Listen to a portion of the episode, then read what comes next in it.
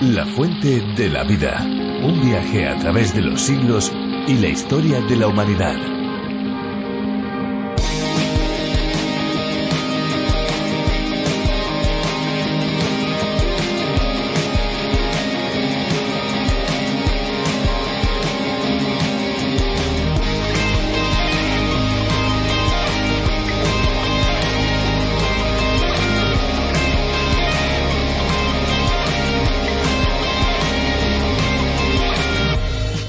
Aguamarina es un grupo de cumbia peruana que nació en la ciudad de Sechura, en Perú, en 1976. Es considerado, junto con Armonía 10, agrupación de la misma región, pieza importante en el afianzamiento de la cumbia peruana como género. Teófilo Zapata propuso el nombre de Agua Marina debido al contexto en el que la agrupación familiar había desarrollado su vida junto al mar. De esta forma se debatió el hecho de la cambiante coloración del agua de mar, la cual debería compararse a la línea musical del grupo cargada de variados estilos. Hola amigos, un saludo a todas las personas que nos escuchan, sean del país que sean, porque La Fuente de la Vida es un programa internacional. Sí, sí, lo han oído bien, internacional. Aunque aquí tengamos acento español, contamos con oyentes desde Latinoamérica, Estados Unidos e incluso de otros países donde la lengua castellana no es muy hablada. Y esto es posible gracias a que en 1969 el creador del programa John Vernon McGee se diera cuenta del increíble poder y alcance que la radio tenía para poder enseñar la Biblia a todo el mundo. Eso fue durante una visita a la emisora Radio Transmundial en la caribeña isla de Bonaire.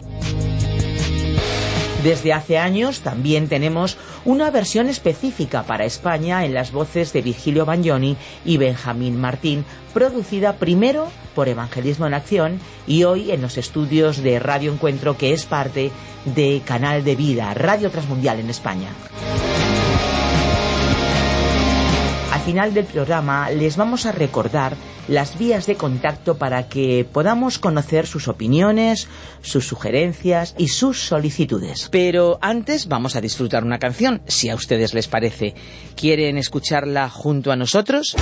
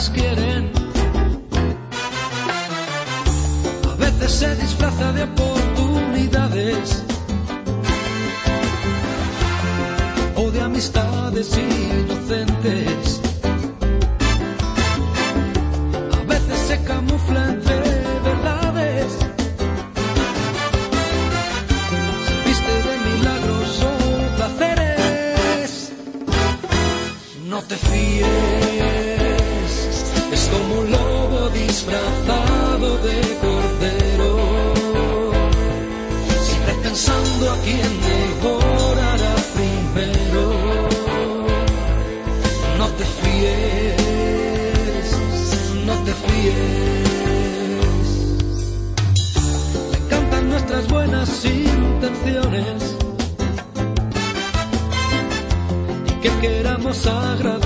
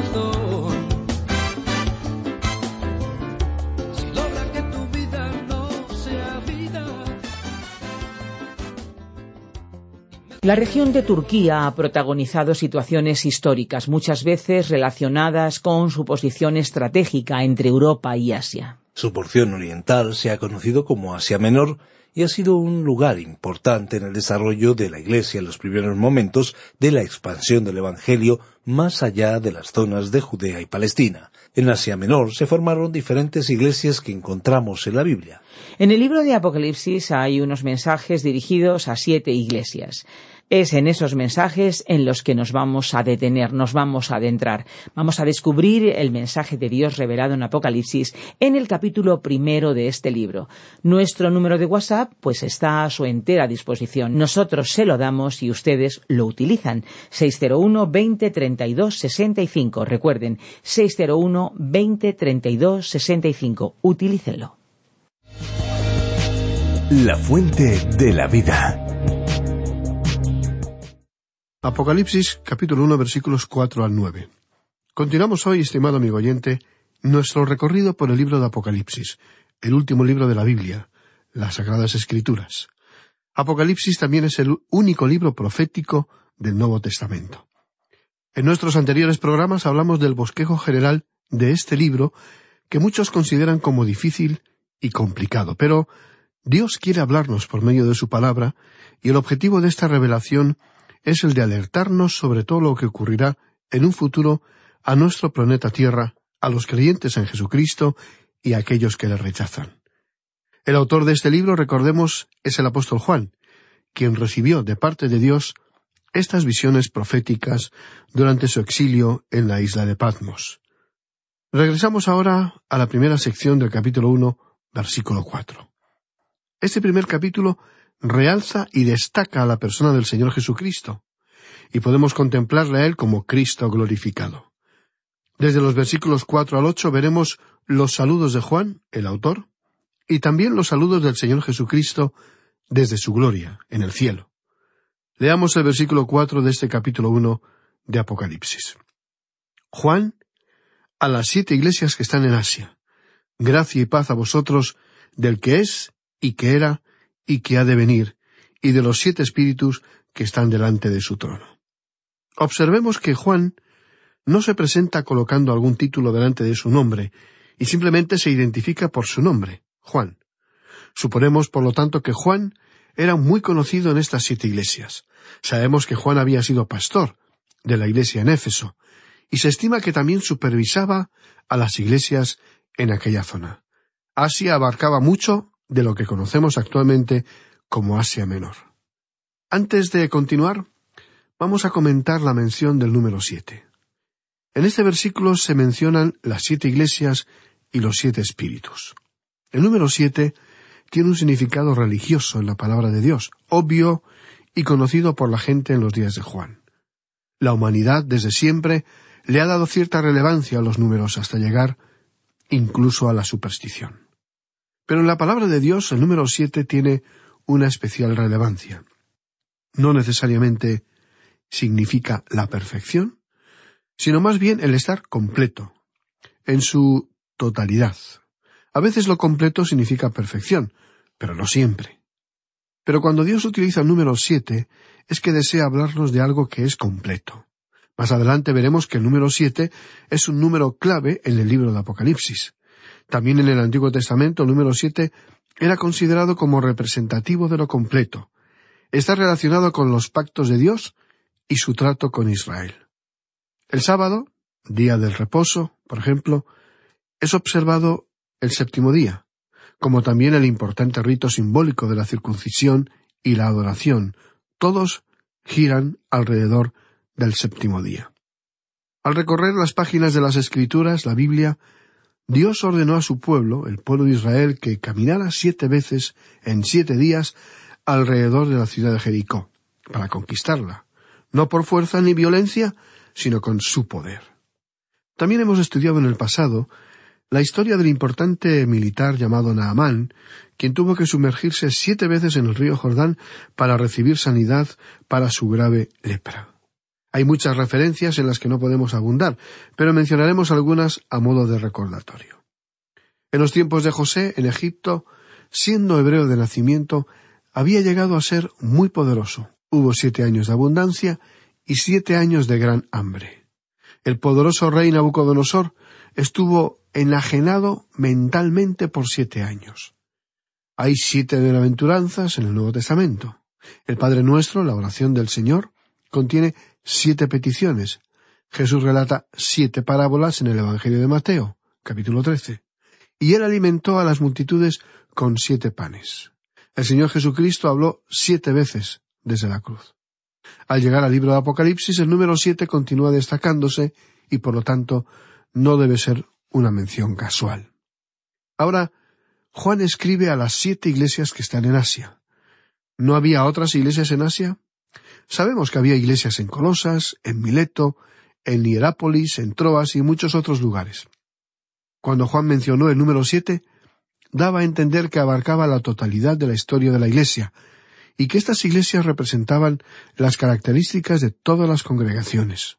Así que Aquí se refiere a la provincia de Lidia, la zona de Nicea, partes de Persia. No significa todo el continente de Asia, pero sí señala una gran área, especialmente en la zona costera. La expresión de Asia Menor no fue utilizada hasta el cuarto siglo. El saludo comienza con gracia y paz.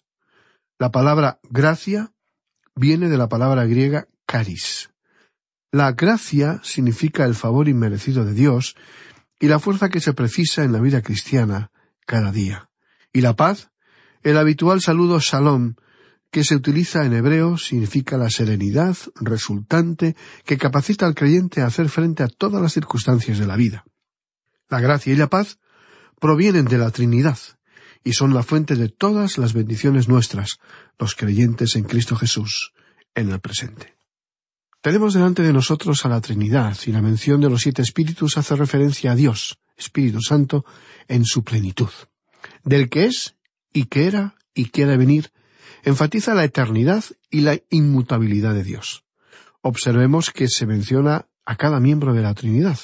A Jesucristo, en el versículo siguiente, como Hijo de Dios, y los siete espíritus, una clara referencia al Espíritu Santo, y a Dios Padre, el que es, era y ha de venir. Leamos el versículo cinco de este capítulo uno de Apocalipsis. Y de Jesucristo, el testigo fiel, el primogénito de los muertos y el soberano de los reyes de la tierra, al que nos amó y nos lavó de nuestros pecados con su sangre. Y de Jesucristo el testigo fiel, dice, el primogénito de los muertos. A partir de este versículo veremos que se le otorgan siete títulos al Señor Jesucristo. En este versículo cinco encontramos los primeros cinco.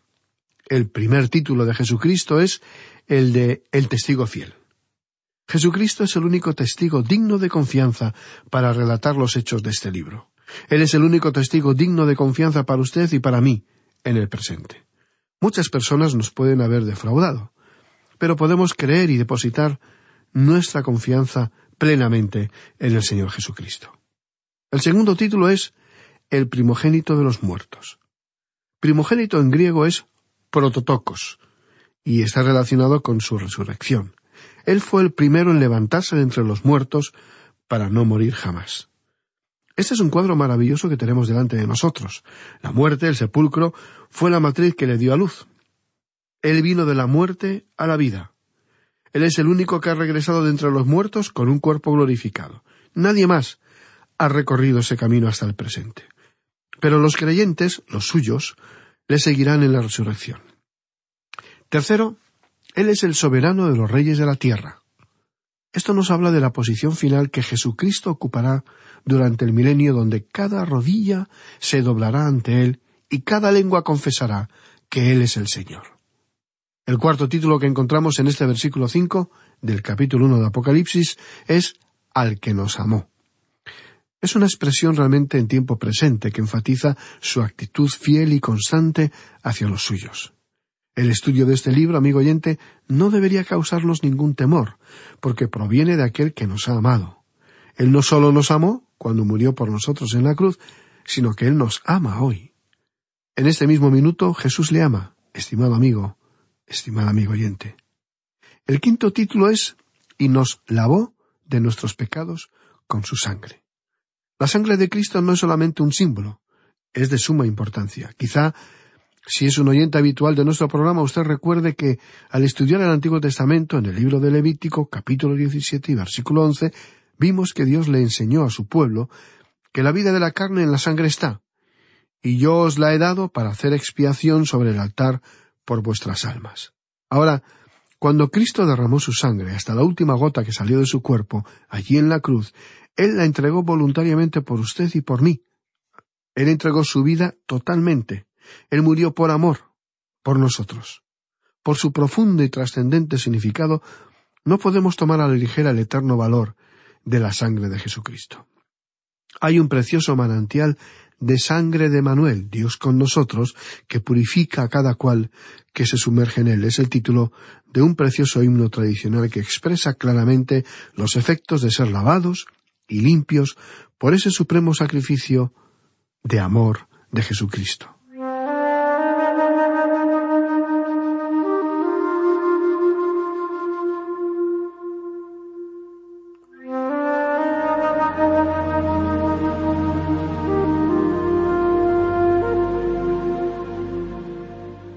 Y la sangre de Jesucristo todavía hoy, ahora mismo, puede lavarnos de cualquier pecado, de cualquier maldad. Con todo respeto y mucho afecto, le preguntamos, estimado amigo oyente, ¿ya ha probado ser limpiado por la sangre de Jesucristo? El apóstol Pedro escribió en su primera epístola, capítulo 1, versículos 18 y 19, sabiendo que fuisteis rescatados de vuestra vana manera de vivir, la cual recibisteis de vuestros padres, no con cosas corruptibles como oro o plata, sino con la sangre preciosa de Cristo, como de un cordero sin mancha y sin contaminación. Y por ello, el apóstol Pablo pudo escribirle al joven Timoteo en su primera carta a este joven creyente, en el capítulo dos y versículo cinco, diciendo Porque hay un solo Dios y un solo mediador entre Dios y los hombres, Jesucristo hombre. Él, y sólo Él derramó su sangre, Él Solo Él nos liberó de nuestro pecado por entregarse hasta la muerte, hasta dar toda su propia sangre. Qué inmenso e inmerecido regalo nos ofrece Dios, y no se cansa nunca en ofrecérnoslo, el perdón y la paz, por medio del único mediador entre Él y el ser humano. Continuemos con el versículo seis que dice Y nos hizo reyes y sacerdotes para Dios, su Padre. A Él sea gloria e imperio por los siglos de los siglos. Amén. Y aquí llegamos al sexto título que significa en realidad y nos hizo un reino, sacerdotes para Dios, su Padre. Como santos sacerdotes ofrecemos sacrificios espirituales a Dios, nuestras personas, nuestras posesiones, nuestra alabanza y nuestro servicio. Como regios sacerdotes proclamamos las excelencias de aquel que nos llamó de las tinieblas a su luz admirable leemos que nosotros somos un reino de sacerdotes y que vamos a reinar con él. Ahora Jesucristo dice a continuación, para Dios, su Padre. ¿Por qué no dijo nuestro Padre? Por la razón de que esa es su eterna posición en la Trinidad. Nosotros llegamos a ser hijos de Dios a través de la regeneración, pero Jesucristo es, ha sido y será el Hijo de Dios. Él nació de arriba. Nosotros solamente podemos llegar a ser hijos de Dios si aceptamos a Jesucristo, su Hijo, como nuestro único y suficiente Salvador. Ahora, el séptimo título es A Él sea gloria e imperio por los siglos de los siglos. Esta frase concluyente enfatiza la eternidad. Un amor tan inmenso, eterno, entregado, incondicional, incomprensible, le hace a Jesucristo digno de toda nuestra alabanza, gloria, honra y adoración. Amén. cuán maravilloso es meditar en las profundidades de la riqueza espiritual que Dios nos revela por puro amor. El versículo termina con un amén. Él es el amén. En el libro de Isaías, que estudiamos hace algunos meses atrás, vimos que ese era uno de sus títulos, amén. Jesucristo, Él es el tema y el sujeto principal de este libro. Él es el motivador de todas las cosas, de todos los sucesos, y todos los eventos se dirigen hacia Él. Todas las cosas no solo fueron creadas por Él, sino que todas las cosas fueron creadas para Él. Este universo existe para Él. Continuemos con el siguiente versículo siete de este capítulo uno de Apocalipsis. He aquí que viene con las nubes, y todo ojo le verá, y los que le traspasaron. Y todos los linajes de la tierra harán lamentación por él. Sí, amén. Ahora, ¿qué quiere decir los que le traspasaron? Esta es una referencia a la nación de Israel. Y luego, y todos los linajes de la tierra, es decir, todos los gentiles, harán lamentación por él. Sí, amén. También finaliza este versículo con un amén. Ese es su título. Ese también es su nombre. Hemos leído He aquí que viene con las nubes. Eso revela la venida física de Cristo. Y cuando Juan el autor escribió y todo ojo le verá, eso indica que será una aparición física corporal, que podrá apreciarse visualmente. Según las Escrituras, cuando Jesucristo retire y saque a la Iglesia de la tierra, es decir, a todos los creyentes de este mundo, y los lleve a los cielos, Él no será visible.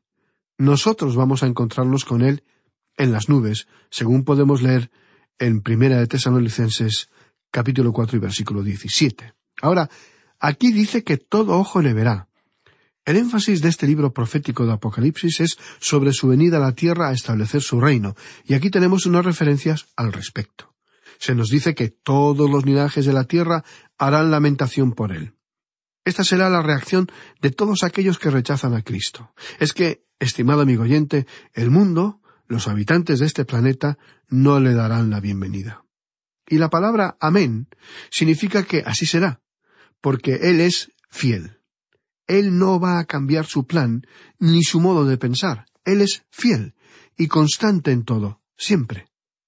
El versículo ocho de este capítulo uno de Apocalipsis continúa. Yo soy el Alfa y el Omega, principio y fin, dice el Señor, el que es, y el que era, y que ha de venir, el Todopoderoso. Jesucristo dice que Él es el Alfa y la Omega. Esta afirmación es muy importante porque en el idioma griego el alfa y el omega son la primera y la última letra del alfabeto griego, el principio y el final. De un alfabeto se construye un lenguaje, por la formación de palabras, y Jesucristo es llamado el Verbo de Dios. Él es la revelación completa, y Él es la comunicación inteligente, comprensible de Dios. Amigo oyente, Él es el único alfabeto, el único lenguaje que usted puede usar para llegar al corazón de Dios. El único idioma que Dios habla y comprende es este idioma del cual Jesús es el alfa y la omega. Él cubre el tiempo y la eternidad, y agota el vocabulario de la excelencia. Él es la fuente y la meta de la creación, y es Él quien comenzó y pondrá fin al programa de Dios en el mundo. Si usted, amigo oyente, quiere comunicarse con Dios, ya sabe, lo tendrá que hacer en el nombre de Jesucristo, por medio del Señor Jesucristo. Ahora, el principio y el fin se refieren a la eternidad del Hijo y a su inmutabilidad. Jesucristo es el mismo ayer, hoy por los siglos. Eterno es su ser y el Todopoderoso en poder. Significa que Él es el mismo. Él no ha cambiado. Él es inmutable. Ahora, se nos dice que Él es principio y fin. Él abarca todo el tiempo y toda la eternidad. Continúa el versículo dice el Señor. Esta es una afirmación de la deidad del Señor Jesucristo, el que es. Esto es tiempo presente. El Cristo glorificado, y que era tiempo pasado, la primera venida de Cristo, el Salvador, y que ha de venir tiempo futuro, la segunda venida de Cristo, como el soberano a esta tierra. Él es, era y ha de venir. Hemos completado esta primera y muy profunda sección del saludo de Juan, el escritor, y también del Señor Jesucristo. Continuamos ahora el versículo nueve de este capítulo uno de Apocalipsis. dice así Yo, Juan, vuestro hermano, y copartícipe vuestro en la tribulación, en el reino y en la paciencia de Jesucristo, estaba en la isla llamada Patmos por causa de la palabra de Dios y el testimonio de Jesucristo. Esta expresión, yo Juan, se usa solamente tres veces en este libro de Apocalipsis. Las dos últimas se encuentran al final del libro. Dice, yo Juan, vuestro hermano, y copartícipe vuestro en la tribulación. El apóstol Juan estaba teniendo graves problemas. Usted recordará que Domiciano, el emperador romano, le había exiliado en la isla de Patmos, en el mar Egeo, porque Juan era muy activo en la iglesia de Éfeso, pero además tenía a su cargo la supervisión de todas las demás iglesias. Él estaba privado de libertad a causa de su lealtad a la palabra de Dios y al testimonio de Jesucristo. Yo, Juan, vuestro hermano, y copartícipe vuestro en la tribulación. ¿Tribulación? Sí. La primera iglesia, la mal llamada iglesia primitiva, también sabía lo que era padecer tribulación y persecución. Y continúa Juan diciendo, en el reino y en la paciencia de Jesucristo estaba en la isla llamada Patmos por causa de la palabra de Dios y el testimonio de Jesucristo. Permítanos cambiar un poco la estructura y volver a leerlo. Yo, Juan, quien soy vuestro hermano y copartícipe con vosotros en la persecución por amor a Cristo, en el reino y en la paciencia de Jesús, estaba en la isla llamada Patmos a causa de la palabra de Dios y el testimonio de Jesucristo. Ahora, Juan no se está refiriendo aquí a la gran tribulación, sino a la persecución que ya estaba cayendo sobre los creyentes.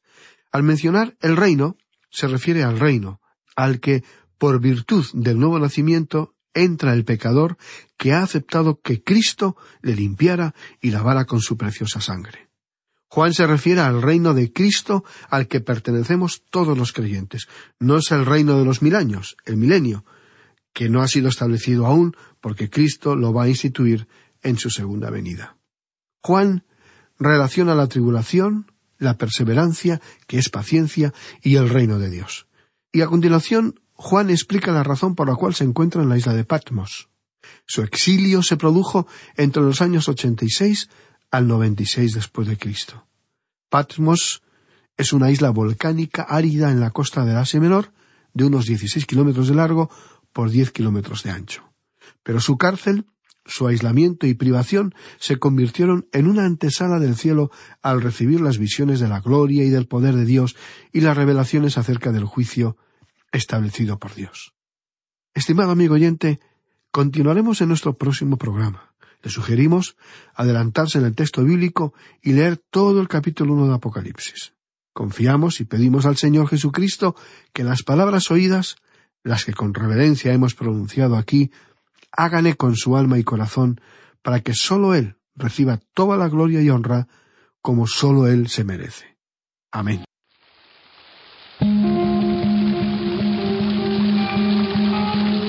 Y nos acercamos ya a los últimos minutos del programa de hoy y queremos recordarles a cada uno de ustedes, a cada uno de los que nos escuchan, que pueden visitar nuestra web lafuentedelavida.com o bien descargar la aplicación La Fuente de la Vida que también se puede encontrar con el nombre de A través de la Biblia.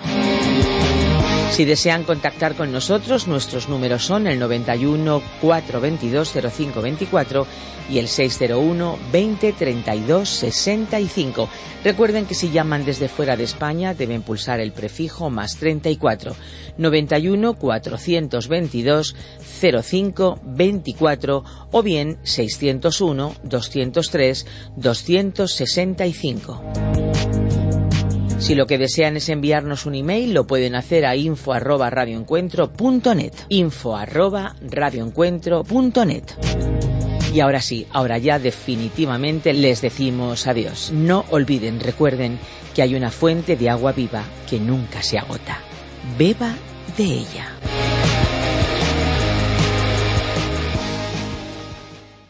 Este ha sido un programa de Radio Transmundial producido por Radio Encuentro, Radio Cadena de Vida.